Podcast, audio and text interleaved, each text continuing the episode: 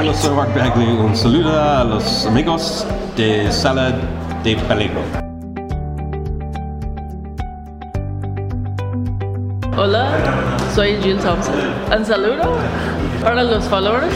Daydream, Sala de Peligro. Muy bien. Thank you very much.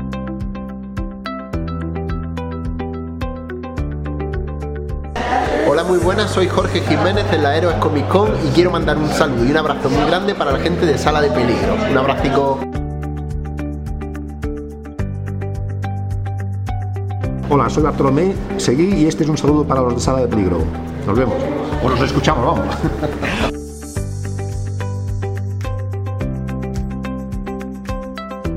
Eh, Mi nombre es Tomás Llorelo, eh, les mando un gran abrazo a Sala de Peligro y bueno, gracias por esta entrevista.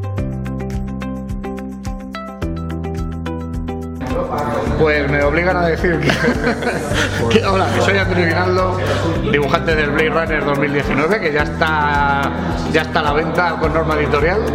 Y un saludo a Zona de Peligro, ¿has dicho? Sala de peligro. Sala de Peligro. Vale, Sala ahora, de ahora Peligro. tengo que editarlo, Andrés. Ah, pues repite. No, Sala de Peligro. Saludos a los colegas de Sala de Peligro. Empezaré a escuchar.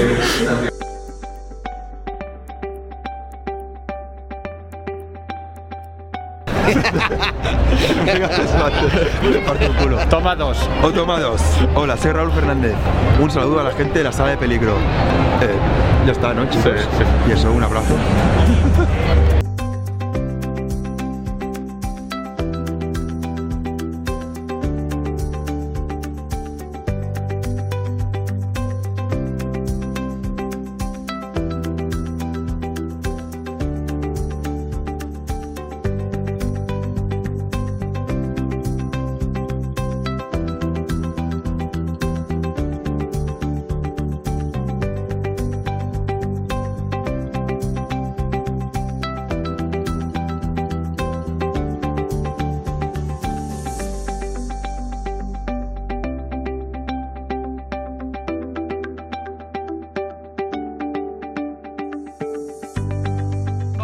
Acrónico. Hola, hola, bienvenidos a un nuevo podcast de Sala de Peligro. Aquí están conmigo cerquita, cerquita, compartiendo calor humano Nerea. Hola Nerea. Hola, Pedro. Sergio. Hola, ¿qué tal Pedro Nerea? E Íñigo. Hola Íñigo. Hola equipo. Recién salidos, literalmente, de IFEMA, de la tercera edición de Heroes Comic Con. A ver, podcast.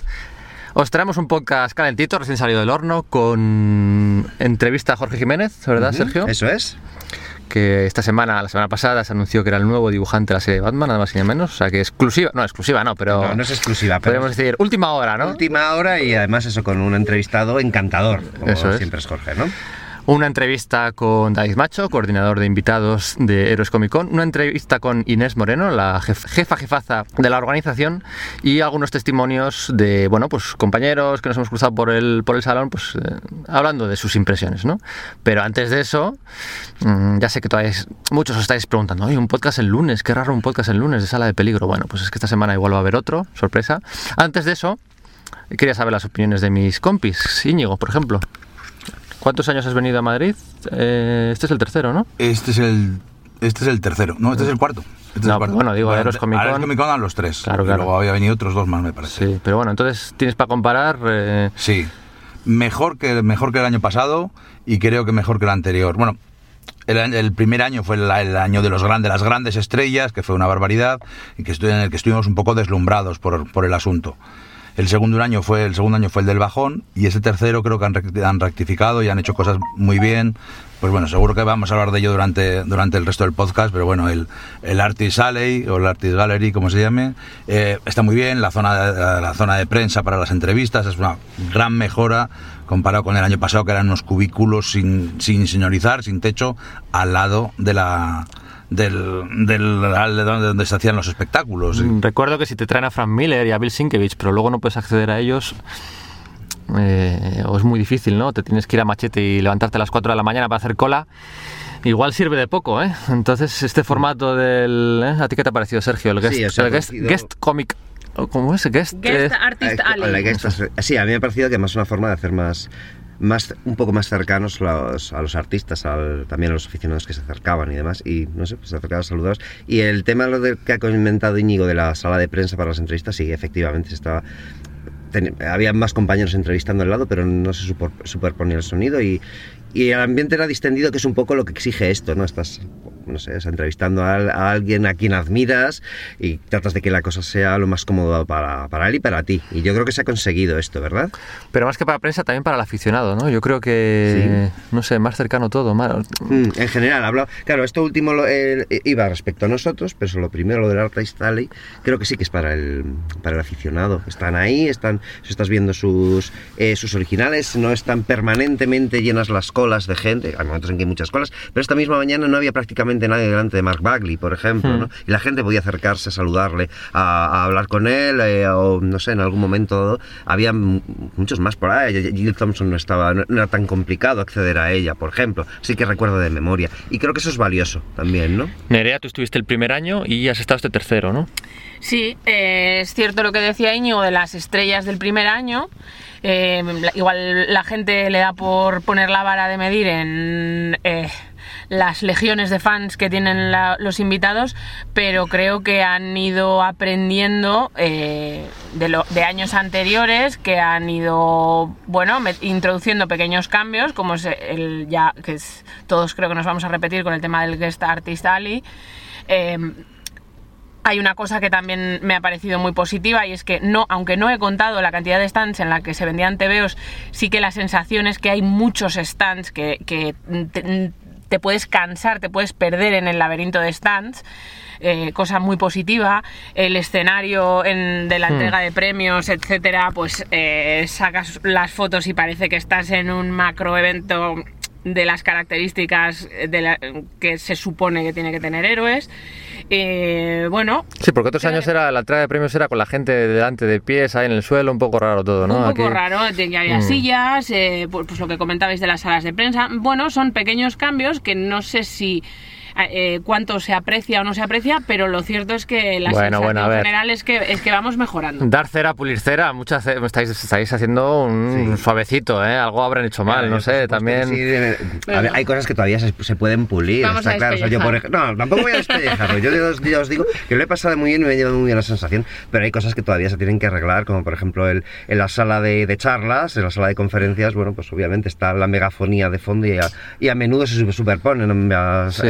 Ambos sonidos y a veces, pues bueno, los invitados, sobre todo con invitados que requieren de un traductor, puede perderse el hilo Sí, en un el- momento dado. Eso es- entiendo que es complicado. Vendo Opel Corsa. Vendo Opel Corsa, básicamente. El, el eterno, la eterna cuestión. O sea, yo creo que al final estos eventos que se hacen en una feria de muestras Claro, es tienen complicado. muy complicado porque o ponen las salas de charlas muy lejos de la acción y entonces la gente no va porque le pilla muy a desmano y no sabe localizarlas, o las ponen en el centro de todo y entonces el audio es pésimo. Por eso decía que no sé- quería despellejar, pues es- entiendo que es compli- complicado Sí, sí. cuadrar el círculo, Pero pero, es verdad que ha sucedido. Es cierto, es la asignatura pendiente, yo creo, de este y de, y de, y de otros. Eh, yo no tengo mucha queja en general, bueno, en general que Héroes Comic Con tiene poco, pocos cómics. Eh, bueno, yo creo que ha habido menos stands que vendieran segunda mano, que vendieran cómics, bueno, que no fueran las novedades, mucho merchandising, y lo cual no tiene por qué ser necesariamente malo, porque hay, eh, hay salones de cómic dedicados específicamente al cómic, eh, una perspectiva mucho más cultural, mientras que aquí pues se premia el espectáculo, el cosplay, que a mí es una cosa que me divierte muchísimo y me alegra ver a gente disfrazada, y hay niños disfrazados, y a gente que se ha currado cosas sorprendentes, y entonces eso lo hace, lo hace muy ameno. Entonces puede que sea menos cultural y más espectáculo, pues trayendo actores y todo este rollo, pero bueno. Eh, sí que es cierto que a veces echa un poco, echas un poco en falta los cómics. Eso es. A mí no me había dado tanta esa mala impresión, ¿no? O esa impresión que me decíais muchos hasta, hasta justo última hora, que me ha dicho un, bueno, uno de los testimonios que, que traemos luego, ¿no? Opiniones completamente imparciales, no están coaccionados. eh, y me decía, claro, es que estaba Rebe Silva firmando y no he encontrado en ningún lado un stand que vendiera una grapa del Potencias de X, de Rebe Silva. Ostras. Entonces, claro, eso ha sido como un poco así una catarsis que sí que es cierto, ¿no? Que, que, bueno, pues que al final, eh, que- ¿de quién es la culpa? La organización más no puede hacer. Claro. Eh, si una editorial no quiere venir, pues no viene. Y si una tienda no quiere venir, pues no viene, ¿no? Sí, Pero no curioso, ¿no? Que a RB Silva no... Em, charlas, tema charlas, ¿qué habéis ido? Mm, Has estado en la de Paul Pope, ¿no? Yo he estado en la de Paul Pope, creo que es la única en la que he estado, porque he estado entrevistando por lo demás. Creo que solo estuve en la de, la de Paul Pope esta mañana. Ujú. A mí me han gustado las charlas, me han gustado Paul Pope. Claro, hemos estado Íñigo y Sí. yo, los dos allí. Paul y- Pope, el, el- el líder de los Gemenes Rojos. Sí. Pol Pot, ¿no? Y además, bueno, estaba presentado por José Villarrubia y bien, porque como han tenido, como, han trabajado mucho juntos, eh, era casi una entrevista, bueno, una Sí. entrevista, una charla de los Sí. dos de algún modo, ¿no? Y la verdad es que muy bien, o sea, pues conoces un poco eso, las sensaciones que tienes sobre Pope y tal, pues se te, se te confirman y tal, de, bueno, pues es que quieres estar más aislado del mundo del Dilo. cómic, y sí, es un artista. es un Esteranco 2, ¿no? Es un esteranco dos un poco así. Estoy convencido de que si, que si yo tuviese 17 años estaría comiendo de su mano sin parar. Sería- yo de mayor querría ser ese tío. O sea, sin ningún tipo de duda. Bebiendo chupitos del ombligo. Es así, sí. sí, No me cabe ninguna. ¿Qué charlas has, eh, otras charlas, Íñigo? Mark Bagley, que para mí es, es una- algo muy especial, es un dibujante que sin ser un super artista, sí que es un super profesional y un, y un- es esencia de superhéroe. Para mí ha supuesto, es un personaje, un dibujante maravilloso en ese sentido, con sus Thunderbolts, con sus nuevos guerreros, con su Spider-Man y Ultimate Spider- Spider-Man. Estaba a punto de decir Spider-Man. Mm. Cosas de la última. co- co- Cosas de, la, de las películas. No, no, no, de, de decir Ultimate. Eh, que, que me, vamos, que me, me hizo mucha ilusión. También las charlas de Conan y una charla especial sorpresa que hemos tenido. Ah, eso es. Eso Ah, es. bueno, claro, a esa también he asistido. Claro, Asististe desde, desde el otro lado, ¿no? Es Claro, que- sí, sí, sí. No, Digo, lo voy a tener que decir yo al final. Que hemos presentado Sala de Peligro en Héroes Comic Con. nos hemos Eso. puesto la gorra de Kevin Feige ¿eh? y Hemos bueno pues el micrófono. eso es nos hemos puesto ahí eh, con estrenando las flamantes sudaderas corporativas de, de bueno pues de, de sala de peligro y bueno pues en el momento claro ahora mismo estamos eso Nerea eh, Pedro yo y e Íñigo Íñigo eh, no, ha- no ha llegado la sudadera para él pero él será siempre siempre su avatar es la cosa ¿no? en este momento parecemos los cuatro fantásticos en la, en la etapa de James Robinson y, y Leonard, Y Leonard ¿no? Kirk. por, el, por, el, por, el, por el tema cromático y nada pues jo, fue estupendo ver la reacción de la gente que yo no esperaba que fuese a entrar tanta, a venir tanta gente lo que es a la charla de presentación y bueno pues ahí contamos un poco la- lo que es un poco nuestra declaración de intenciones declaración de este intenciones proyecto, ¿no? eso es además nos acompañó el gran Víctor Gómez no Eso es, que es sí. el, el, el amiguete de Sergio tantos años de toda la vida que es el que nos ha hecho la, la, la imagen que vamos a tener en, en el It's No Good a mí me flipa que vamos a tener en Twitter en la web tal ahí estuvo estuvo muy bien. La verdad es que hombre, gracias a todos los que vinieron porque era una hora que que bueno en plena hora de comer Eso fue- es, y, fue y muy agradecido que- gracias a la organización también que nos dejó ese ratito para eh, de oranismo, podríamos decir, ¿eh? De- un poco de eso, Y la verdad es que yo me lo pasé No muy lo bien. negamos, no me lo lo pasé muy bien, la verdad es que no me lo pasé muy bien.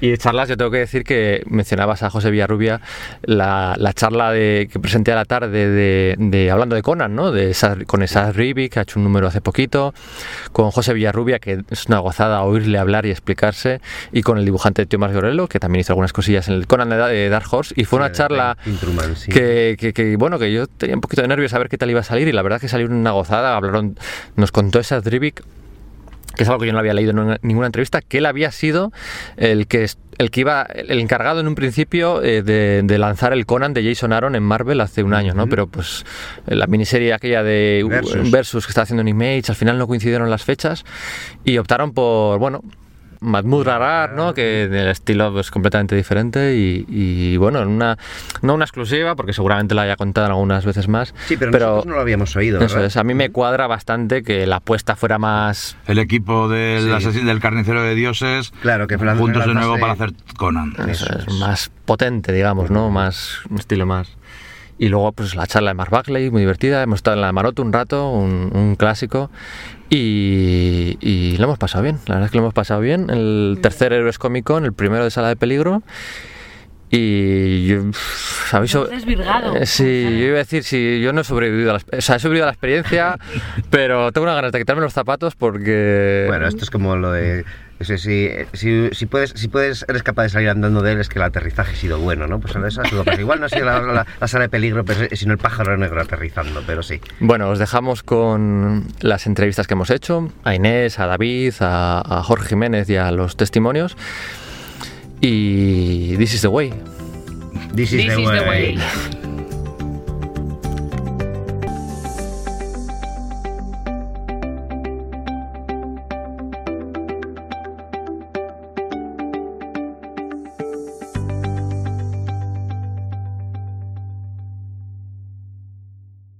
sevillista. Muy buenas. ¿Qué tal? ¿Primero, segundo, tercer año en Héroes Cómico Madrid? Eh, segundo. Segundo. ¿Cuál fue el primero? Eh, hace dos años con Frank Miller. creo. Compañía. ¿Qué te ha parecido este año? Pues hay puntos a favor. Por ejemplo, el West Arte es un puntazo. La verdad es que ha acercado mucho a los artistas a los fans. Se ha podido charlar, echarse fotos, filmar.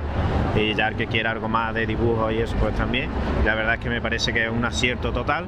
Mucho amor ha habido ahí. Eh, mucho amor, sí, mucho amor y mucho, mucho fan por, por lo que es los cómics y los, y los, seguidores de los, de los autores. ¿no? Sin embargo, he visto que lo que es en el apartado tiendas y ha bajado el nivel. Yo suelo venir a estos eventos para buscar cómics antiguos y la verdad es que no, no he encontrado ninguno que otros años sí, sí lo había hecho. Y después también he buscado una grapa Marvel y es imposible comprar una grapa Marvel en la Comic Con, tal como suena. Sí, mira, no, he preguntado a varias gente y nadie me ha hecho esa reflexión, pero es cierto que... Es que eh, eh, yo he traído las mías, pero actual, claro, sí. me han pedido una para que me la firmara Silva de, de los Sí. mutantes y digo, mira, no te lo vas a creer, pero es que no venden grapas en la Comic Con. Sí, tiene- Y así que me he ido sin ello. Tela. Ah, ¿Por qué venías? ¿A qué artistas venías? ¿A qué, Mi, qué te ponía? eh, Barley era el principal y después Rivik. Y bueno, ya lo que al final lo he cogido a todos, pero vamos, Jorge Jiménez también era uno de mis objetivos y Lloreno. Ah, bueno, Yo la verdad que lo he conseguido todos. ¿Lo prefieres este modelito, no? Así de Artist Alley que depender de las editoriales de turno. Sí, sí, sí, lo prefiero. Vamos. 100% prefiero antes que acerquen los autores en la, en la Art Gallery antes que las firmas con editoriales, porque aunque te aseguren el dibujo con, el- con los tickets, pero no tienes que madrugar y los que venimos con familia como yo, sí, sí. nos viene muy mal levantarnos tan temprano. Y a la última, lo que es el nivel en general de autores, ¿no? Que todos me decían, ah, mu- muy flojo, otros muy bueno.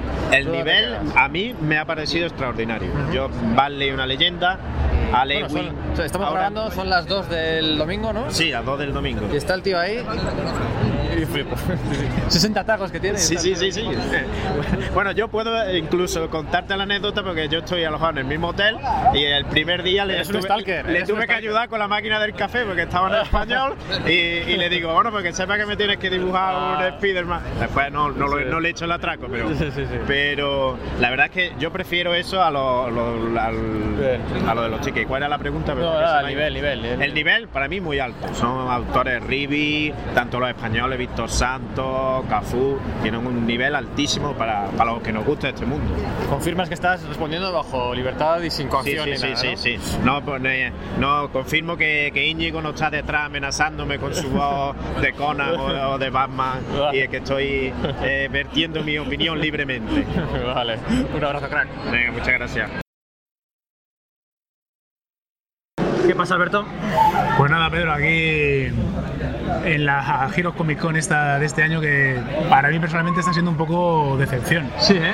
¿En qué, en qué, en qué zona Pues, estás movido? ¿Qué no te ha gustado? Eh, no, pues, eh, ha sido entrar por la puerta esta mañana y primero que me ha sorprendido un poco la, la aglomeración, ¿no? Yo creo que el sitio es más reducido que el del año pasado, los puestos están como más apelotonados, también supongo que coincidido la, el momento de, de mayor auge de, o mayor número de, de personas, porque es cierto que ahora por la tarde hay más espacio, pero, pero me ha dado la sensación sobre todo de un poco más del avanzado que el año pasado y que el elemento cómic está prácticamente perdido, porque de hecho hay tres tiendas. Sí, sí, sí.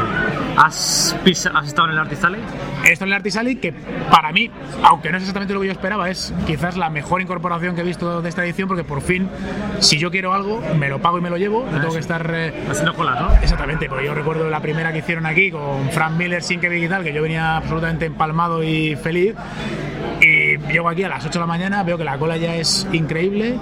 Me quedo ¿A- sin a las número. 8 de la mañana? A las 8 de la mañana he estado yo aquí el primer año, ¿eh?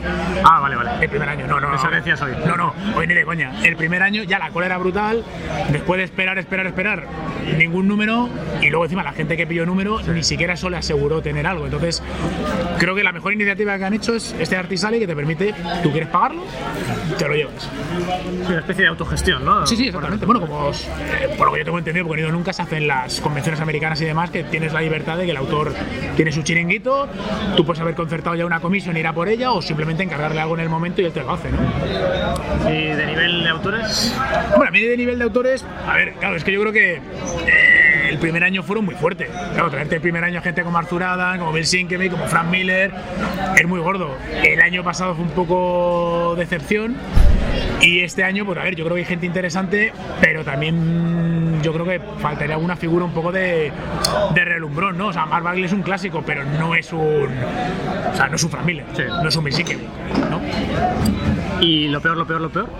Más allá de las tiendas. Que... Pues yo creo que lo peor es lo que he comentado un poco antes, desarrollando el tema de, de que eh, Giros Comic Con, pero yo el cómic lo veo poco. Ya no solo porque a las tiendas, porque a mí las tiendas me da un poco igual, porque al final, a día de hoy en el siglo XXI, el material es fácilmente conseguible, pues Amazon, eBay, Internet, lo que sea.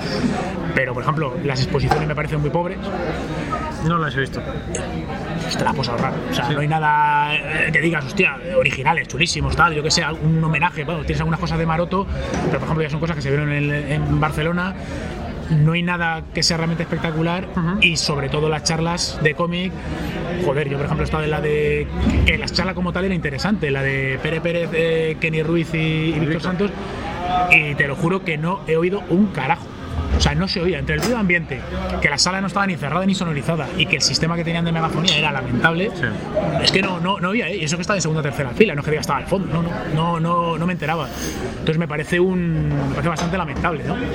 Porque ese aspecto, por ejemplo, Barcelona sí lo vi mejor montado. La charla está en un sitio que es un sitio adecuado para dar una charla, se oyen bien, hay una gran variedad de temas y una gran variedad de sitios. Aquí realmente no tienes eso. Vale, vale. Bueno, pues nada, hay margen de mejora. A ver con qué nos sorprende el año que viene. ¿Qué prefieres, de dos días o de tres? Eh, a ver, yo generalmente cuando he venido siempre he venido solo un único día, que es el sábado, que desafortunadamente es el día más fuerte, con lo cual es el más agobiante. Pero la gente que, ha estado viniendo, o que por ejemplo venía el viernes, que quizás era el día más cómodo para el tema de firmas, de, de hablar con artistas y tal, si echan de menos ese día extra que te permite sobre todo el, el estar tranquilamente con buscándote un artista o diciendo que te haga un dibujito, hablando con él o lo que sea. Que eso ahí mismo no te da, no te da ese juego. Gracias, tío. Pues nada, un placer.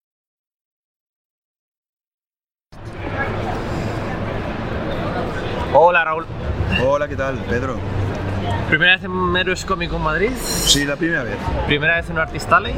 Eh, no, he estado en otros, en otros salones. ¿España? En España he estado en, bueno, en Artista Ley, en Barcelona no he estado en Artista Ley, pero he estado en ECC firmando. Sí, el concierto este. Pero lo que es el concepto Artista Ley completo... Pero es rotatorio, ¿no? No estás todo el día.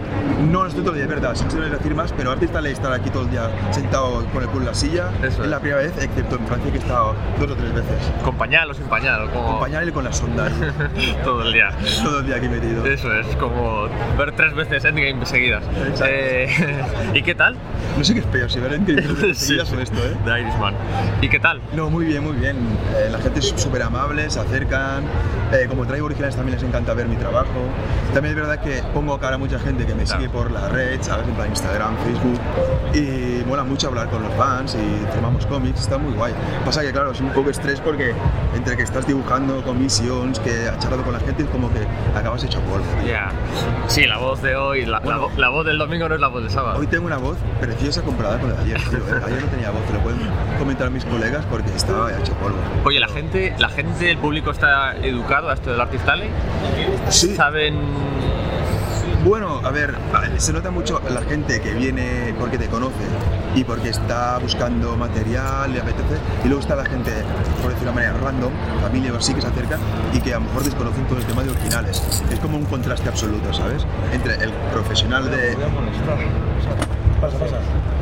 El profesional de, de caza originales y de dibujos y luego está la, la gente pues que viene aquí a pasearse y a lo mejor encuentra las páginas y te comenta pues cómo trabajas y súper curiosa, pero en general bastante, bastante respetuoso todo el mundo. Me he encontrado pocos trolls, la verdad. ¿Pocos? Pocos trolls. Pocos trolls. Bueno, sí, pero ¿por qué cobras esto? ¿Por qué no sé qué? Tal, eso yo creo No, que. pues, bueno, eso no me ha preguntado nadie, pero vamos, que en general muy bien. Sí, vale, vale. Gente es amable. Bueno, pues nada, a ver si esto tiene futuro, ¿no? ¿El qué? El, que vaya más, ¿no? Que en vez de 20 mesas, que el año que viene sean 40 Ah, bueno. y se expandan por ahí. Yo creo que. Bueno, lo que es que de verdad es que es una lástima que coincidan dos salones. Dos salones, sí, eso- Eso es, es una putada, tío. Porque claro, eso lo que hace es, A todos. es perjudicar al público, tío, a, a la calidad de los salones en general. Pero bueno, esto está más allá de nosotros, ¿no? No está en nuestras manos. Sí, sí. Pero bueno. Estupendo, tío. Hala, un abrazo. Hola, Siles.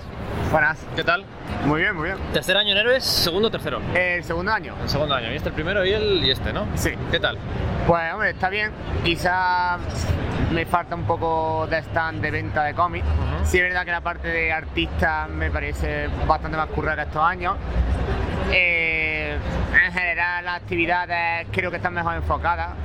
Eh, hace un par de años todo lo que era firma y demás estaba más tapadito y aquí pues hombre, si no has podido pagar para firmar pues no puedes ver a los actores y demás. Eso es. Me parece un poquito mejor distribuido todo, que a la hora de hacer las conferencias no, no afecte el hecho de que estamos en una feria y que la gente habla. Y la verdad que me parece que perfilado, quitando ese detalle, que hombre, quizá un poquito más de cómic, pero la verdad que yo creo que ha estado, ha estado bastante bien. ¿Y nivel de invitados, por ejemplo, qué, qué te, qué te ha parecido? Eh, ¿Qué- bastante bueno. ¿Sí? Ah, Sí. ¿por qué venías? Así. Eh, básicamente por Alex Wing. Ah, sí, ¿eh? Sí, joder. Eh, me parece una de las que está ahora mismo el momento en el tema superheroico y hombre, que este aquí es, es un puntazo importante. La verdad es que. ¿Y qué más? ¿Qué más? Así que diga, este, mira, este. Sí, luego he ido viendo algunos, a esas Riddick, a los, estos marotos sí lo que he ido viendo, pero no, me parece que el nivel es muy bueno. Vale, vale, vale. ¿Confirmas que estás respondiendo bajo coacción o sin coacción? No, no. Libre voluntariamente. Libre voluntariamente. vale, pues nada, oye, nos vamos viendo, tío, gracias. Nada.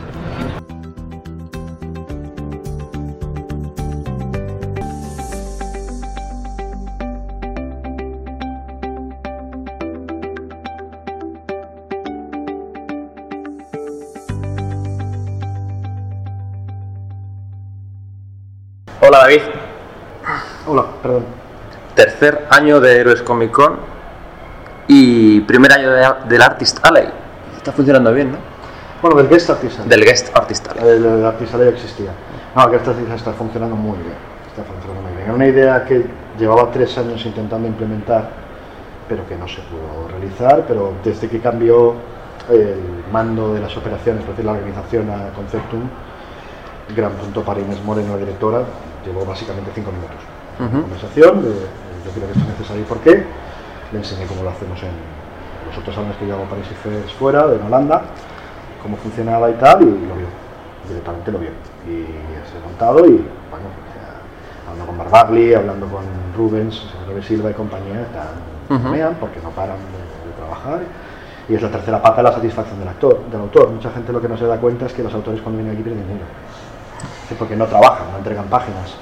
Por lo tanto, tener la opción de no solo ver a los fans, pasárselo bien, tener una escena horrible que te cagas, acabar con empacho y otras cosas, pero muy bien, eh, falta una pata para mí, que es la de si tú lo quieres, vamos a dar una mesa para que puedas vender tus cosas y compensar esa, incluso incluso en el caso de Bali, ganar más incluso de lo que Sí. pudiera por esos días perdidos, ¿no? Pero en ese sentido está funcionando muy bien y bueno, es lo que decía el otro día también cuando me preguntaron del tema de por qué no están todos los autores. en Eso es, eso, ahí eso va. Porque no han querido. Muy fácil, todos los autores les ofrecen la mesa. Y hay autores que te dicen, yo no la quiero porque prefiero estar libre, porque prefiero firmar, tener mis entrevistas, tener mis charlas, pero el resto del tiempo me quiero ir a ver un poquito a Madrid, o quiero descansar, o quiero estar con, en el caso de muchos españoles, yo lo que quiero es con- Sí. juntarme con los otros españoles, tomar unas- unos cafés, unas cervezas, charlar y estar a mi aire. Pero todo, todo el mundo lo ha tenido, la opción, pero luego lo que no vas a hacer es obligarles. Es decir, yo no quiero. En otros salones sí, en Estados Unidos, en Inglaterra, en otros países es si vienes, por narices tienes que tener mesa. No funciona así. Tienes la opción tú de hacer lo que quieras. Si no lo quieres, bueno, pues oye, lo que hay. Incluso funciona bien eh, de cara al aficionado, ¿no? Las, las quejas de siempre, de bueno, los turnos de firmas, los tickets, las editoriales. Se ha descargado una proporción de autores que firman en editorial con ticket, se ha descargado en favor del artista. Las críticas que estoy recibiendo van bien en ese sentido, ¿no? Que, De- depende del editorial. En el caso, por ejemplo, de CC, yo creo que lo han hecho muy bien. Decir, eh, ayer directamente hablando con Gustavo, con Benny, con la gente de la Sí. editorial, lo que salió fue un. ¿Cómo queréis hacer lo del, lo del ticket? ¿Vale? Y bueno, me dijo Gustavo los autores o vosotros que estáis allí, Paco mayormente o Mónica, que son los que están, los que tengo colocados en, en los dos espacios del Artisali, ¿vale? Eh, literalmente fue un, vale, les decís que por favor vengan a preguntarle están si hay número. Sí. Si hay número, aquí, si hay número, no hay ningún problema porque les firmen en el, porque les firmen en el stand, Sí, ¿vale? sí. Está, perdón, en su mesa. Pues eso compensa, eh, la gente está contenta porque lo puede hacer en ECC y si en ECC se acaba el número, la opción de ir a la mesa. Sí, Jill Thompson, por ejemplo. Por ejemplo, Jill Thompson, para que te lo haga O Jorge. a Jorge, pero te lo haga así. Entonces queda muy bien. Y Jorge ayer me decía, tía, que yo no lo pensé. Y digo, no, pues dices esto y, y la gente ya se encabronará menos, por Sí. decirlo de algún modo. Y una parte educacional también, ¿no? Sí, claro. Pues es una parte que se lleva haciendo bastante tiempo desde, desde la propia editorial de CC y también ahora Medusa, y, que es la parte de entender que el trabajo cuesta dinero. Y el dibujo gratis, no.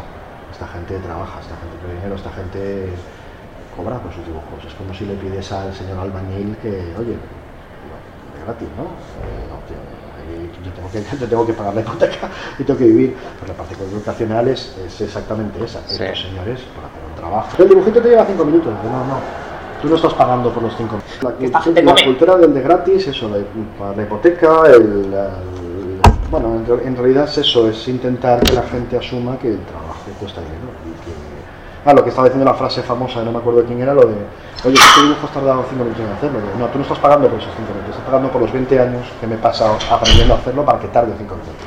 Pues lo mismo, el señor albañil se ha pasado 15, 20 años trabajando para ser capaz de, uy, es que me has cambiado la pieza de la lavadora en 5 minutos. Bueno, el albañil, el fontanero en este caso.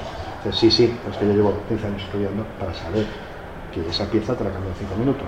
Porque si no lo supiera me pasaría 57 horas haciendo la puta lavadora hasta que encuentro la pieza que tengo cambiar. Pues esto es lo mismo. El último mes, el último mes, el comentario estándar, digamos, ha sido, empezaron muy fuerte el primer año, con- te empiezan a recitar de memoria los nombres que marcaron a todos, te dicen de memoria 5, 6 o 7 nombres. El segundo año, bueno, un poquito bajo el nivel, y este tercer año se han quedado en medio, ¿no? Me dice todo el mundo, ¿no?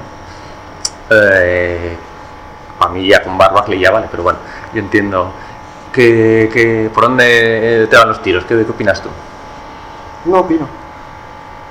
Yo solo tengo hechos. Yo soy demasiado saganiano científico para hablar con hostias. El primer año se echó el resto. Claro. Porque Madrid una ciudad que necesitaba un golpe en la mesa. Se echó el resto a la bestia. Muy probablemente por encima de lo que tendríamos que haber hecho. O sea, ¿se te fue la mano? Sí, Mm. se me fue la mano. Puse demasiados huevos en el mismo cesto pensando que se podría, honestamente, pensando que el segundo año se podría mantener. Por muchos motivos, eh, el segundo año no se mantuvo el mismo plan. ¿Vale? Y entonces hubo que hacerlo otra manera. Y aparte que hubo un problema muy gordo el año pasado, Menos- sinceros, que es que Izema nos cambió las fechas. Menos- antes. menos margen, La gente sí. de eso no, no, no entiende. No, ni siquiera menos margen. También es que tienes confirmaciones que se te van a tomar culo. Porque tú cambias la fecha y Pepito dice no. Y la cambias por tercera vez y Pepito te manda por culo. ¿Por qué? Pues porque no, tienen vida, tienen trabajo, familia, o sea, o tienen otros salones que se han comprometido. La gente compromete a seis meses un año. Entonces al final, ¿qué pasó el año pasado? Pues, lo principal es que todos los cambios de fecha nos dieron la vida imposible. Pues sí. Sí, sí, pero el cambio de septiembre fue en abril o en mayo, o sea, que fue... dos meses. Eh, por eso. Yo estaba con una fecha en diciembre, con otra fecha en febrero y con otra a finales de abril. Entonces, eh, y, y a- y a septiembre. O sea, ya empezamos tarde porque no daban fecha, luego, luego cambió tres veces. O sea, al final, la realidad es la que es. Tú llegas a donde llegas y la gente puede donde puede. Es que eso la gente no lo ve. Es igual que lo de, es igual que, lo de la, la crítica de no habéis hecho lo mismo que, que Zaragoza. ¿Tú crees de verdad que queremos hacerlo que Zaragoza? Que no nos interesa a nadie. A nadie. Hay autores que no están aquí porque están en Zaragoza y autores que están aquí que no están en Zaragoza. Porque no puede estar los hechos a ver. No interesa a nadie, pero IFEMA, IFEMA, te, pero IFEMA te dice esto lo que hay. Esto tienes que comer. Tienes que comer con patatas, no puedes elegir. Pues, eh, este año ha ido mejor. Sí, yo creo que los invitados están, te voy a decir, muy cerca del primer año.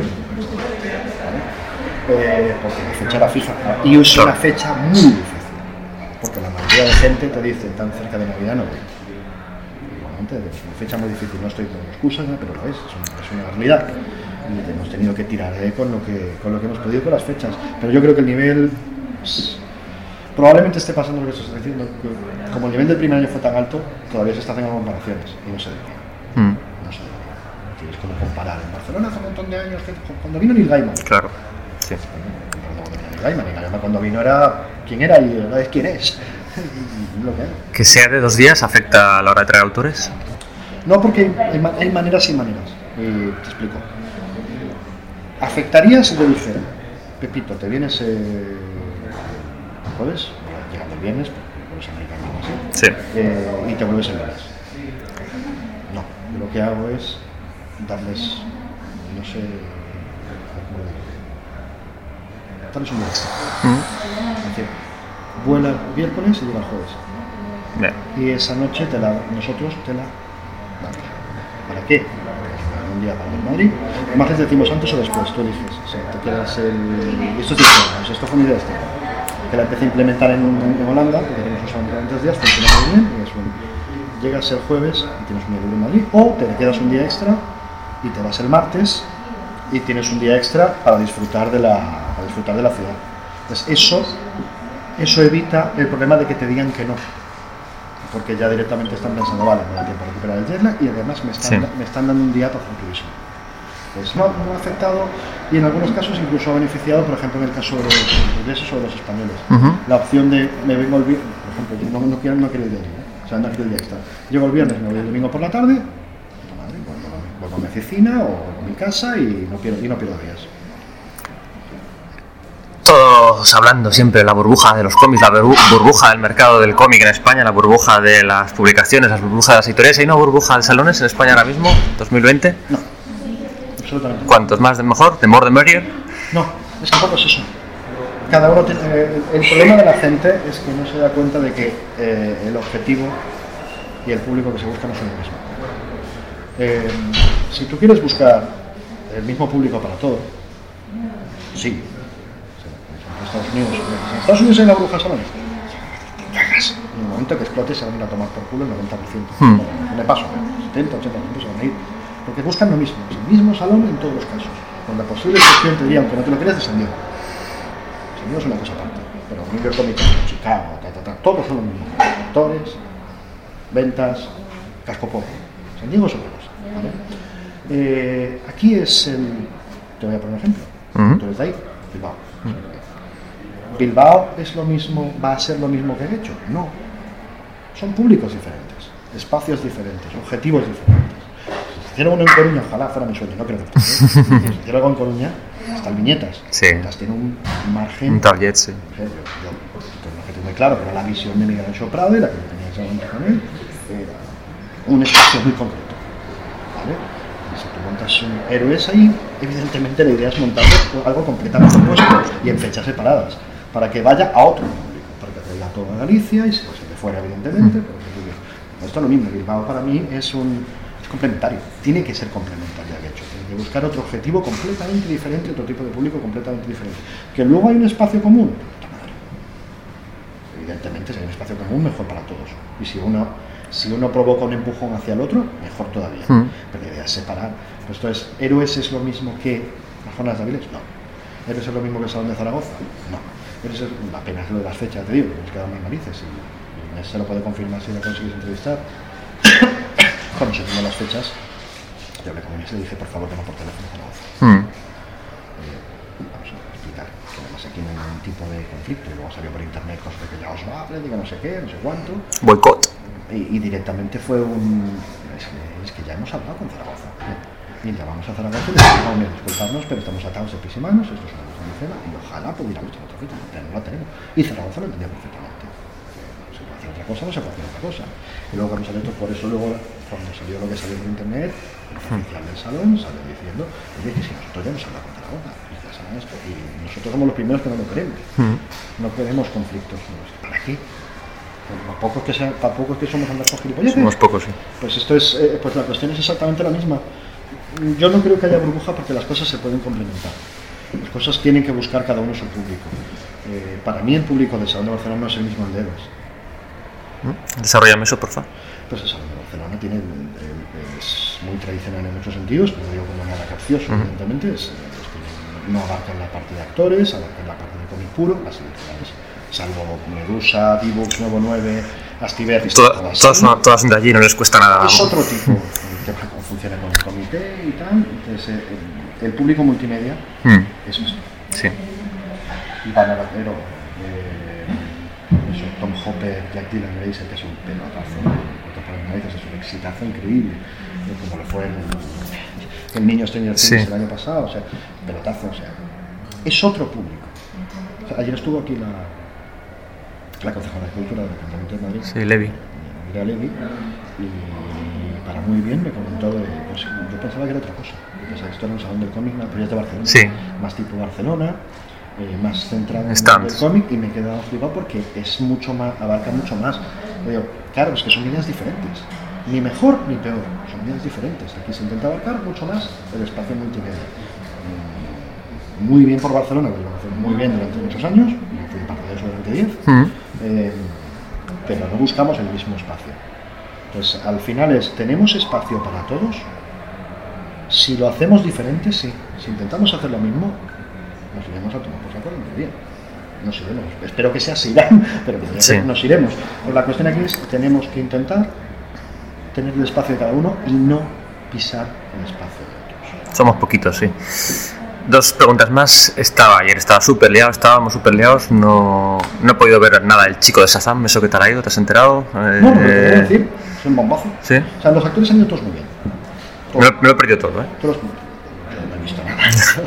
Yo sé cómo ha funcionado, pero o sea, ahora la directora de dice que tengo que acompañar a Iván Vaquero porque yo quería que se Ya, me sí, entrevista, sí, sí. a ella no a mí, que es pringao. O sea, que tiene aquí corto la calabacilla. Eh, pero la- directamente ha sido un. Sé que los números bien. Los actores han muy bien, pero el niño, eh, el niño Jack Dylan Grazer, vamos a dejar de decir el niño este, el Jack Dylan Grazer ha funcionado extremadamente bien. Ha sido incluso más bestia que cuando vino el. Se me ha olvidado el nombre. Gaten Materazzo. El gato Materazzo, sí. Bueno, antes eh, el gato Matarazzo fue una burrada, pero eh, no, no, los actores han funcionado extremadamente bien. La venta de entradas es una salvajada. Sí, yo oía, oía los chillidos y suponía que venían de eso, pero. No, no, y la venta de entradas eh, esta semana hemos agotado entradas dos veces. Sí. Antes se agotaron las entradas para el sábado y para los otros días. Eh, se habla con IFEMA que se pudo para ampliar la FUE, los juegos lo ampliaron, jueves, sí. y el viernes se volvieron a agotar. Ujú. Entonces, sí, y hoy no sé si llegaremos, pero estamos cerca. El 70% estábamos esta mañana. O sea, se podía llegar también al soldado. Mucho más relajadito, pero se puede llegar. Entonces, eh, los números de actores muy bien, los números, ya te digo, del guest extremadamente bien, hasta yo sé las editoriales. No sé. Bueno, no queda, no queda. Esta va a ser divertida de editar. No queda tiempo para más. Estás librado de la pregunta de Valencia. No, pregunta. Si te quedas.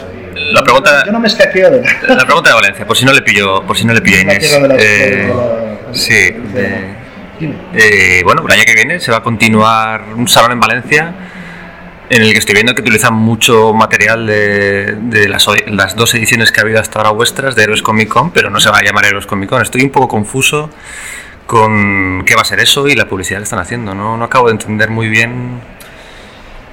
¿Qué sabéis? No se va a hacer. Bueno, ¿Qué puedes contarme? Vamos a ver, no va a ser héroes, va a ser Salón de Comedia Valencia, no sé exactamente cómo se va a llamar, va a ser organizado directamente por de Valencia. Yo entro a la página web de ellos y parece que, que va a ser Héroes. Las imágenes, las fotos, los stands. como ¿Será que les conviene vender eso? Pero a la hora de la verdad, ¿es héroes? No.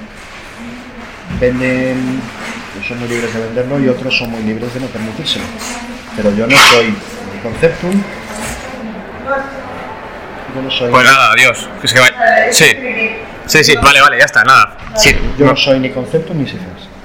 Freelance que hago mi trabajo. Entonces, cada uno es muy libre de intentar hacer lo que quiera hacer. Eh, pero por un lado te digo, sí, se va a hacer. Sí, no, pero no, no es héroes. Sí, pues ellos sabrán lo que hacen. Yo soy gallego y a veces tengo que ejercer de ello. Vale, pues nada, oye, gracias, David. No, no. Y que siga yendo bien. Eh, por la gloria de tu mujer.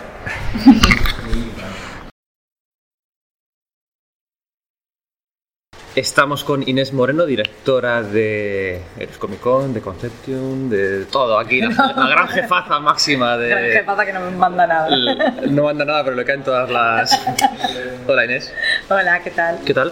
Muy bien, muy contentos. Tercer año de Héroes Comic Con, primer año bajo Conception. Sí. Eh, ¿Han cambiado tanto las cosas o en realidad no ha cambiado tanto? Hombre, yo espero que hayamos hecho cosas mejores, espero me, mejorar. refiero, me refiero bajo el paraguas de Conception en vez de Decifers. Mm, a ver, yo no puedo hablar por el trabajo previo hecho antes. Yo sí puedo decir que eh, nosotros hemos tomado nota de algunas sugerencias, comentarios que nos han hecho llegar, tanto expositores como autores y colaboradores, y que hemos intentado mejorar las cosas. Espero que se haya conseguido. Ese era el objetivo. Ayer me llegó una nota de prensa a las doce y media de la noche o algo así, en plan éxito de ventas, de entrada anticipada, de todo. ¿No ha penalizado que sea dos días? ¿No? Bueno, a día de hoy tenemos Por más eso. entradas, más entradas que el año pasado. Por eso, por eso. Eh, vamos a superar las 40.000 personas que, que estaban el año pasado, eh, que nos visitaron el año pasado, con lo cual, eh, no, todo lo contrario, o sea, yo creo que ha sido, quizá, bueno, todo, todo influye, ¿eh? yo, yo creo que los viernes era un día más profesional, eh, creo que el sábado la gente que es profesional ha seguido viniendo el sábado y creo que hemos conseguido captar quizá un público nuevo. Eh, nuestro objetivo fundamental este año era mm, poner en valor el mundo del cómic, del TVO. Creo que hay un trabajo todavía a hacer porque, bueno, pues eh, son, creo que, es que, se tiene que, trabajar durante años para mejorar.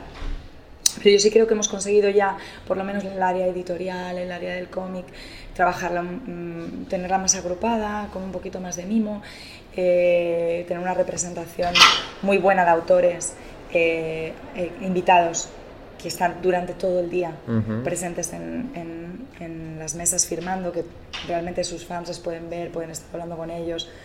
Y yo creo que eso es, yo creo que es clave, ha sido clave también para el éxito del salón y para que la afluencia de público haya sido también eh, pues mayor de la que esperábamos. ¿no? Y mm, bueno, entonces a, nivel de dos días no creo, todo lo contrario, yo creo que ha, sido algo beneficioso para el Sí. salón. Además la gente, quizá no lo sepa, ¿no? Pero tradicionalmente el viernes siempre tiene menos público que un domingo. Sí.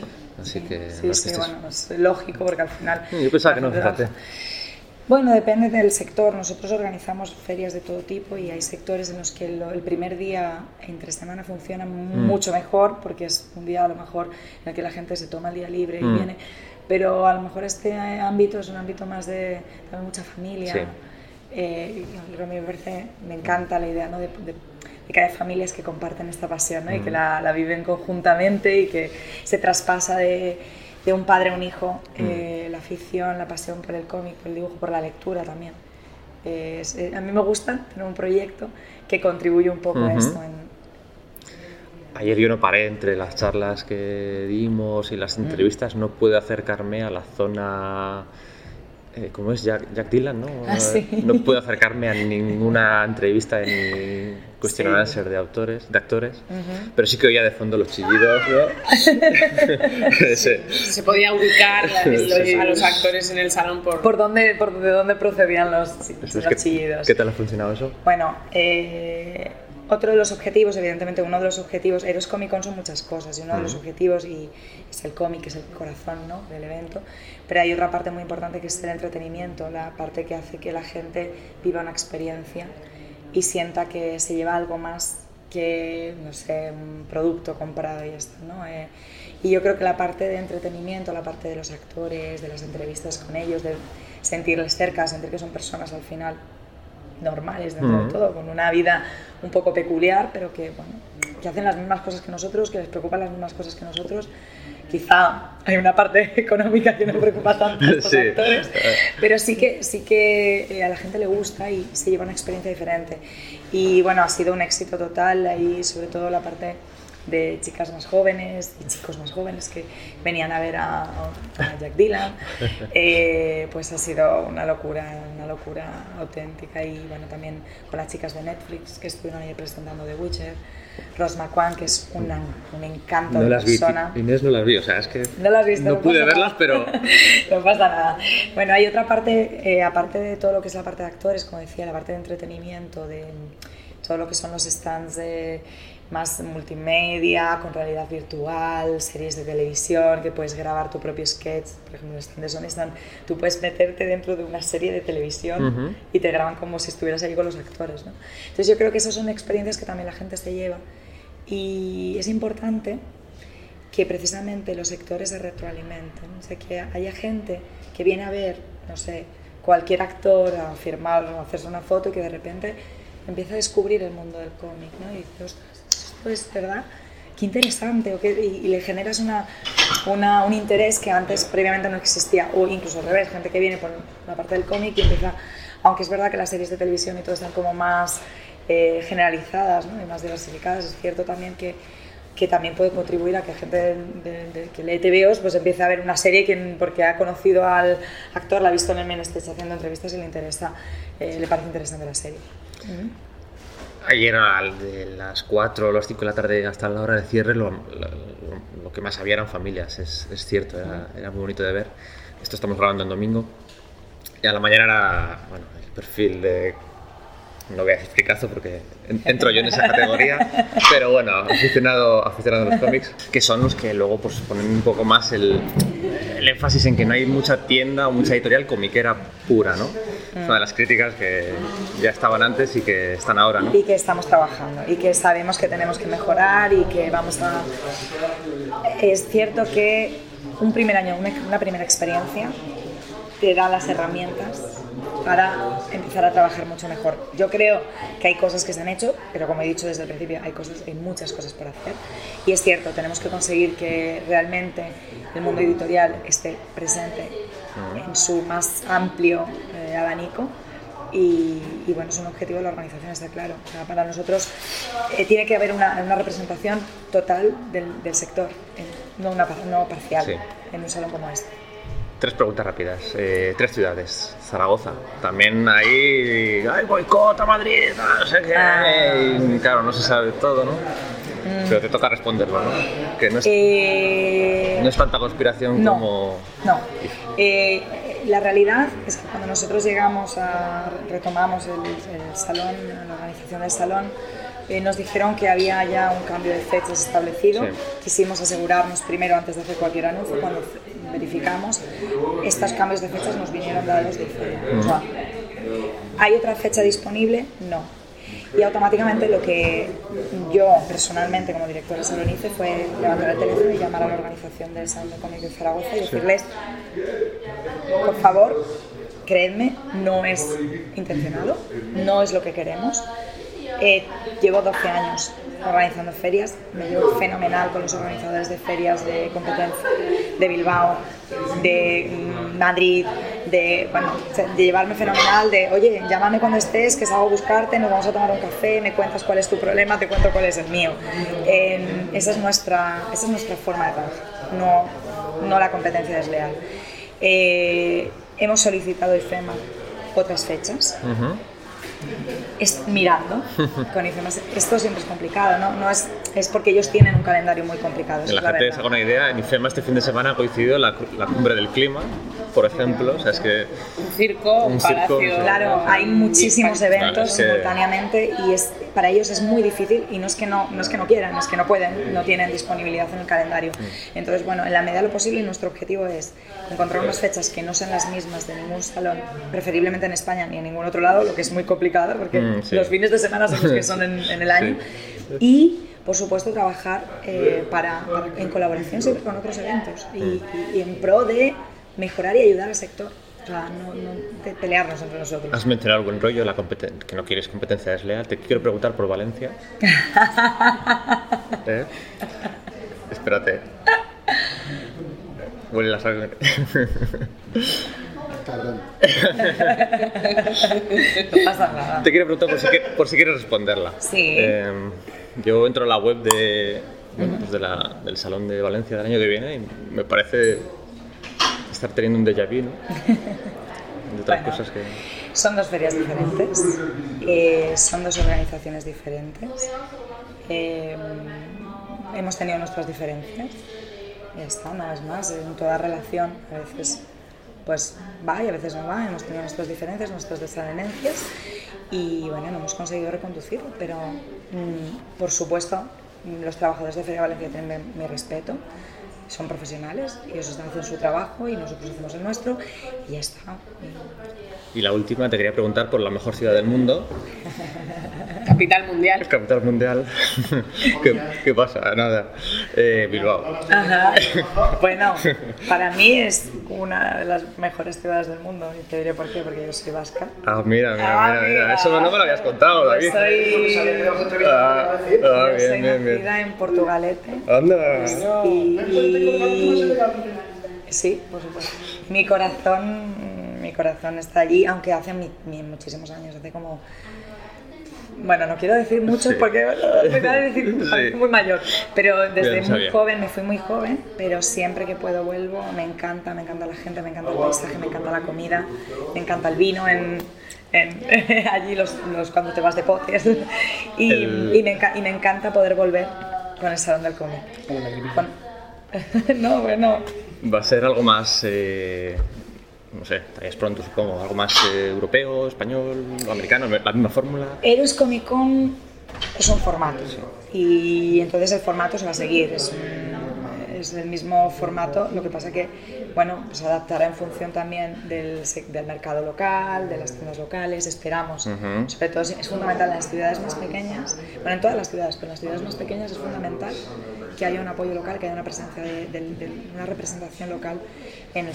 Y entonces esperamos que, que así sea y que Heroes Comic Con Bilbao pues tenga toda la asistencia y participación de todas las empresas locales. Que además se celebra un día antes justo de que empiece la Eurocopa de fútbol con España jugando a San Mamés. Sí, lo sé, No sé estamos si da vértigo o, o es para abrazarlo. Es, Es para abrazarlo, es para abrazarlo. Sí, yo no veo, no veo crisis, veo oportunidades. Sí. O sea, yo creo que A ver si el coordinador de invitados. No, yo, yo lo veo más como una oportunidad de verdad, porque yo creo que si se proyecta con, con cierta vista, eh, nos puede ayudar en términos de comunicación. eh, puede ayudar también a que muchos invitados estén interesados en venir, Claro. si tienen ahí una golosina. Claro. Y yo creo que es solamente que nos pongamos a trabajar y yo creo que ahora que cerramos un Sí. capítulo con Eros Comic Con Madrid Un, y tenemos y- una tabla ya hecha, pues empezamos a, a trabajar para Eros Con Bilbao. Pues nada, nada, Inés, gracias por este ratito y Gracias a vosotros. Y a ver los años que Es un vienen, ¿qué placer. Sentada y relajada. Casi no me lo creo. No he hecho ninguna entrevista así este fin de semana.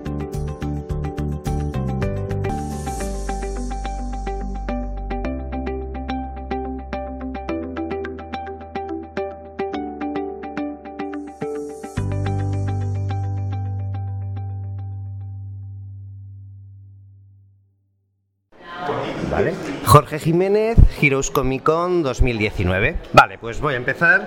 Y bueno, pues la, primera pregunta va a ser muy sencilla.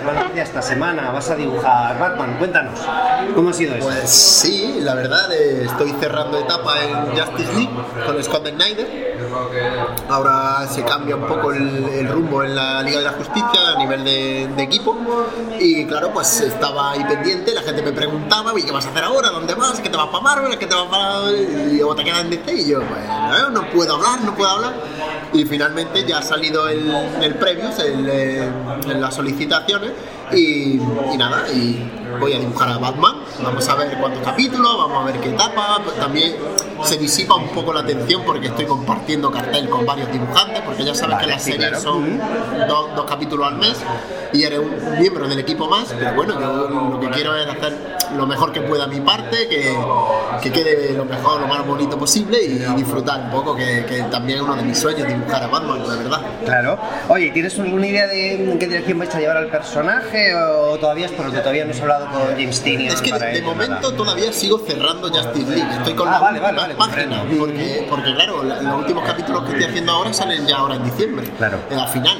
Y, y cuando empiezo con Batman, yo a producir es en enero. Pero, pero ya he estado, he estado ojeando un poco por dónde van a ir los tiros, aunque no puedo decir nada. He estado viendo, voy a diseñar personajes nuevos y esto es muy divertido. Y esto es con lo que me meteré la semana que viene cuando termine la Liga de la Justicia. Empezaré a ir dándole forma a lo que vaya a hacer en Batman. Y entonces estoy muy ilusionado, muy, muy ilusionado. A ver, claro. Oye, has mencionado eso de la Liga de la Justicia con Scott Snyder. Eh, estás acreditado además de como dibujante como co- coargumentista, por lo menos en O sea, los números. en el- Cuéntanos eso. Eso, en, en el arco de la sexta dimensión, eh, Scott siempre me venía diciendo, Jorge, si algún día tienes ideas y cualquier cosa, dímela, porque el tío siempre está abierto a ideas. Es un guionista. La experiencia de haber trabajado con Scott Snyder, que por cierto era uno de mis ídolos, ha sido algo que no voy a olvidar jamás, porque el, el hombre es súper humilde y, y me ha tratado muy bien, me ha promocionado muchísimo y le debo, le debo una grande. Y entonces él me decía, cuando tenga ideas, cuando cualquier cosa de diseño, cualquier cosa incluso de la historia, dímelo, tío, dímelo y hablamos, porque lo mismo podemos incorporarla en nuestra historia.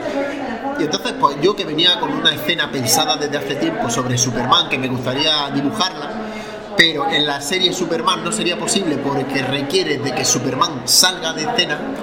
Entonces, en la serie de Superman no te puedes cargar a Superman, sacarlo de escena porque, porque te quedas sin personaje, eh, quiero decir, para que tenga peso. En cambio, en la Liga de la Justicia es perfecto porque sigues teniendo a todos los mejores y si sacas a Superman a otra escena no rompes la- el arco argumental. Y entonces le hice un storyboard largo de cómo yo quería que esto fuera, de cómo sacarlo, aislarlo a una luna en la otra parte del universo, imposible de salir, con la oscuridad total, que no tuviera poder. O sea, poner una situación súper límite en la que empezara medio a, a a alocarse, a tener visiones, a- y, y- y todo esto le, le pareció muy interesante a él. Me dijo, cuando yo le mandé un mail con todo un storyboard larguísimo, diciendo, ni de, vamos, ni, ni- ni No de cuela, lejos, ¿no? ni de lejos me va a decir que sí. Y su respuesta fue, esto es alucinante, me encantaría, además lo podemos meter en mi siguiente arco de, perfectamente, no sé. Y yo, ¿fue en serio? Y dice, sí, sí, vamos a hacer que encaje con algunos ajustes y él dándole forma a los diálogos y tal. Hicimos que esa escena de Superman que yo siempre había querido dibujar pudiéramos meterla en, en el arco de la sexta dimensión. Por eso reflejo como mi co-guionista. Eso es, no estás Ha sido acreditado una ahí como. flipante, vamos. en el plot. Oye, claro, dices eso, que, que, estamos, que has trabajado con Scott Snyder, que era uno de tus sueños. Ahora vas a trabajar con James Tynion IV, que es otro de los grandes guionistas estrella de DC y demás, ¿no? Y ¿con cuáles te gustaría trabajar en un futuro? O sea, que, es, claro, esto parece como que vas descontando a, a los grandes de guionistas de DC o algo por el estilo, ¿no? La verdad me gustaría volver a trabajar con muchos de los que he trabajado con Peter Tomasi cuando hice Sí, Super. Eso, es algo que a mí no se me va a olvidar nunca porque fue un cómic que me, que me situó de un día para otro en el mapa. O sea, antes estaba funcionando tal, y de pronto hice Super Sons y boom. Y, y- y yo le debo mucho a esa serie. Y esto gracias a Peter Tomasi, que era el único que podía hacerlo así de divertido y de espontáneo y tal. Luego eh, con Scott Snyder me encantaría repetir, pero claro, hay muchos guionistas muy buenos que yo admiro mucho que me encantaría trabajar con ellos. Como Claro, pues esa es propio- la pregunta en como realidad, ¿no? Bendis, Claro. como, como Tom King, como Tom Taylor, que es uno de mis referentes, o sea que me encanta lo que hace y creo que conmigo podría ir muy bien. Esta, en esta línea me, me encantaría tener algún día la oportunidad de trabajar con ellos también. Y ahora quiero disfrutar también un poco de esta etapa en exclusiva con James Tynion, que ya hice algo. Hice en Marvel hice algo, hice un capítulo Ah, no de. X-Men No me en acordaba. Marvel. Y luego el, el Tynion ha participado como colaborador en la Liga de la Justicia en algunos capítulos Sí, de feeling o porque Scott no llegaba o por cualquier cosa. Y en eso habéis coincidido vosotros. Es correcto. Yo ya tengo, yo ya tengo, eh, empiezo a, a tomarle la medida y creo que podemos hacer algo divertido en los capítulos de Batman que me toquen. Y estoy, vamos, estoy deseando empezar ahí. A ver, claro. Y oye, eh, ¿tienes alguna ide- idea de algún día de hacer pues, o sea, tus propias creaciones? Y, ¿O estás más cómodo o te desenvuelves mejor con estos personajes súper icónicos y demás, que son los- un poco los que te han ido tocando? Cuando yo empecé a dibujar cómics, empecé con la idea de hacer un manga mío propio, porque yo venía del manga, me gustaba leer manga, me gustaba el shonen y las historias en las que un niño crece y tú creces con él leyéndolo, como era Dragon Ball, como era Naruto y One Piece y todo esto. Eh, entonces yo quería hacer algo así. Luego, paralelamente, mi superhéroe favorito es Superman, como todo el mundo sabe, y de esa forma encari- me encariñé mucho con DC Comics y, y- y empecé a ver que ahí había una vía real. Y era un buen, una buena pistoletazo de salida. Yo no, una buena forma de empezar mi carrera. Entonces ya la propia burbuja ha ido inflándose, me encuentro cada vez más cómodo, me están dando oportunidades que, que la gente se mataría porque se la tienen y no puedo desaprovecharlas, quiero disfrutarlas. Entonces, cada vez que me hacen esta pregunta, digo, pregúntamelo más adelante porque ahora mismo estoy tan metido en esto que no quiero ni, ni, ni, ni descentrarme. Obviamente, llegando al cierto punto y yo del futuro, estoy seguro de que acabará un poco cansado de lo mismo, de los iconos y de tal, y querrá, pues, venga, voy a contar algo yo nuevo con lo que ya he aprendido con todos estos años. Y seguro que me embarcaré en algo así. Pero de momento estoy. Quiero ver hasta dónde puedo pegar el golpe aquí. Además, bueno, que sí que te, hace un rato has dicho que, jo, que sí que vas a diseñar personajes nuevos y demás, así que por lo menos sabía sí que la tienes un poco abierta, ¿no? Eh, claro, por es que lo de menos. alguna forma sí, de alguna forma lo de superhijos no dejó de Claro. ser algo nuevo, era, era diseñar al hijo de Superman y sobre todo el acting, su forma de ser, de moverse, sus expresiones. El lenguaje corporal. aportar algo y es como, no es tu propia historia, de lejos, pero sí es poner tu granito de, arena- de arena en, en- en la historia de DC. Eh, Claro. Claro, eso nunca se sabe, lo, ya sabes que esto es muy cíclico, luego vuelven más la historia, pero cuando se recuerda la época de los superhijos, pues ahí estará mi nombre y eso, eso al fin de cuentas es aportar un poco y a mí, a mí me llena, me hace muy especial, le, le doy más validez a ese cómic que a muchos otros de los que he hecho que se supone que tendrían más nombre. Vale. Y, oye, sigues en Perdona si me exclusiva. enrollo mucho, no, no, no, para nada, yo, enca- yo encantado. Vamos a ver, vamos a ver. Oye, ¿sigues en exclusiva con DC? Sí, de Sigues momento sí. ¿no? Vale, es así, ¿no? sí. Vale. hace un año o así y, y hasta mediados del año próximo no, no, no tendría que volver a negociar. Vale. O sea, de momento bien. Muy bien. Y oye, ¿qué, qué prefieres? Eh, es decir, has estado en Justice League y también has estado haciendo en su momento Earth 2 y, y ahora vas a dibujar. ¿Qué prefieres? Eh, ¿Series en las que dibuja, en la, en la que tienes un elenco multitudinario de protagonistas Grupales o unas con, eso, con, con más de un protagonista principal y unos pocos secundarios? ¿En qué te encuentras más cómodo como, como artista? A ver, el, el reto y lo difícil siempre para cualquier dibujante son las grupales, porque es durísimo. Primero porque trabajas mucho más, porque tienes que en cada página tienes que incluir muchos más personajes, por lo general, obviamente, si hay una multitud en cualquier cómic la tienes que dibujar, pero es que de base en un cómic de, de una Liga de la Justicia vas a tener que estar dibujando a muchos personajes, que cada uno tiene su público, que cada uno tiene sus fans y tienes que no descuidar a ninguno, que todos tengan su punto de molar. Y, es duro, es duro porque a ti te gusta tal y no te apetece tanto tal, y- pero tienes que hacer que no se note, que la gente vea Green Lantern y eso lo flipen, que vea Batman y lo flipen, y que cuando vean a Superman los de Superman lo flipen. Y esto es duro, pero también muy divertido porque tra- trabajas diferentes acting, diferentes formas de moverse, de, de- de posiciones corporales, no es lo mismo la actitud de Batman que la actitud de Superman. Es un reto que es genial, es súper divertido, pero a la larga agota, agota mucho. Entonces por eso muchos dibujantes evitan la- las series grupales porque saben que el deterioro que tiene durante una etapa larga es brutal. En cambio en una individual puede, Es menor, ¿no? puede- puede aprovechar ese tiempo que de desgaste que tiene tanto personaje para detallar más fondos, para hacer como más, más identitario el cómic de alguna forma. Pero yo qué sé, yo a mí personalmente no tengo queja, me pega un tute muy bueno con la Liga de la. Justicia, pero el- la recompensa ha sido enorme. Es decir, ahora me pide el cuerpo hacer algo individual y por eso voy a Batman de cabeza. Pero, pero no me quitaría. Este, este año que he pasado año y medio, casi dos, no, no me lo quitaría jamás. Ha sido para recordar también.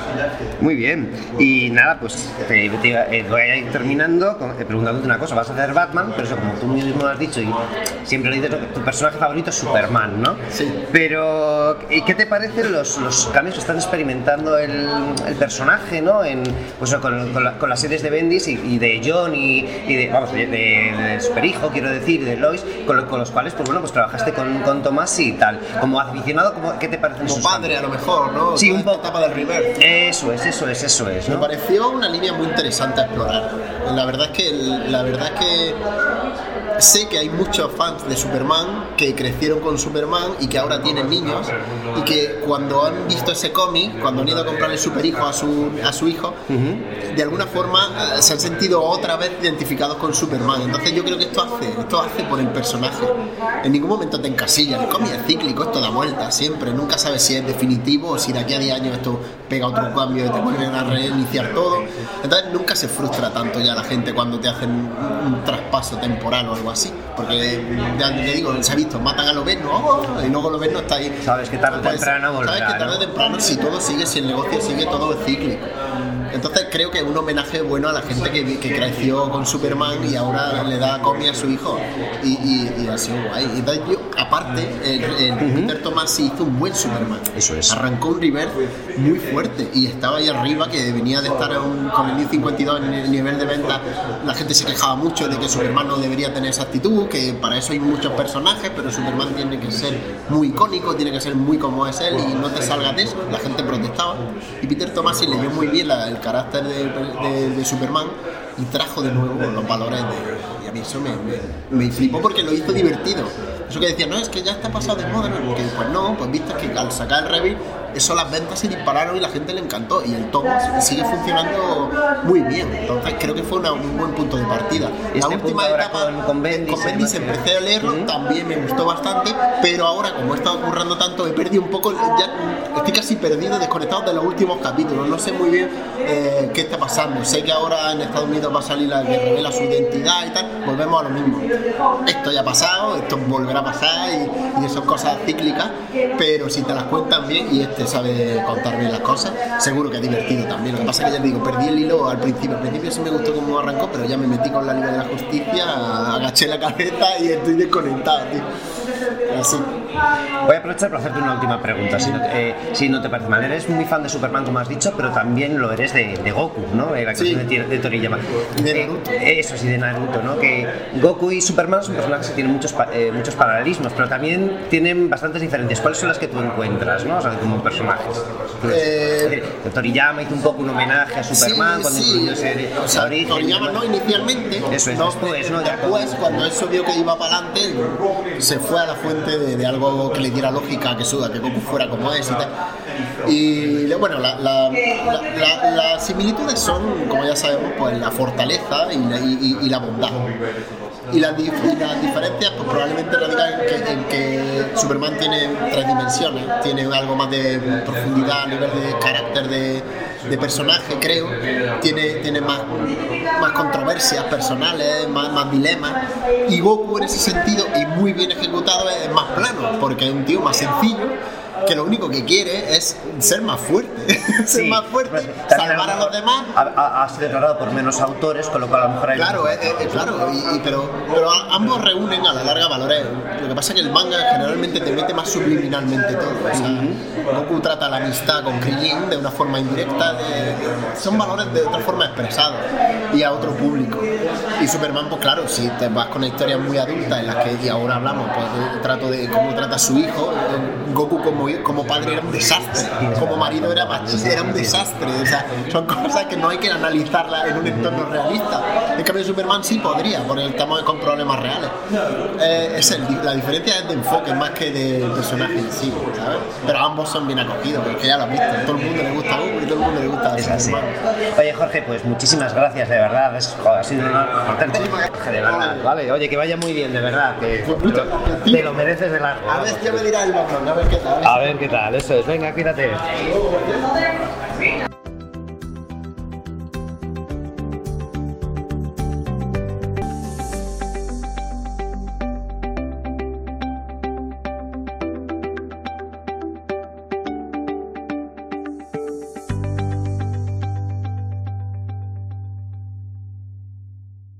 Vale, sí me lo dijiste, ¿no? De, de lo que, cómo, cómo me imaginabas a mí, ¿no?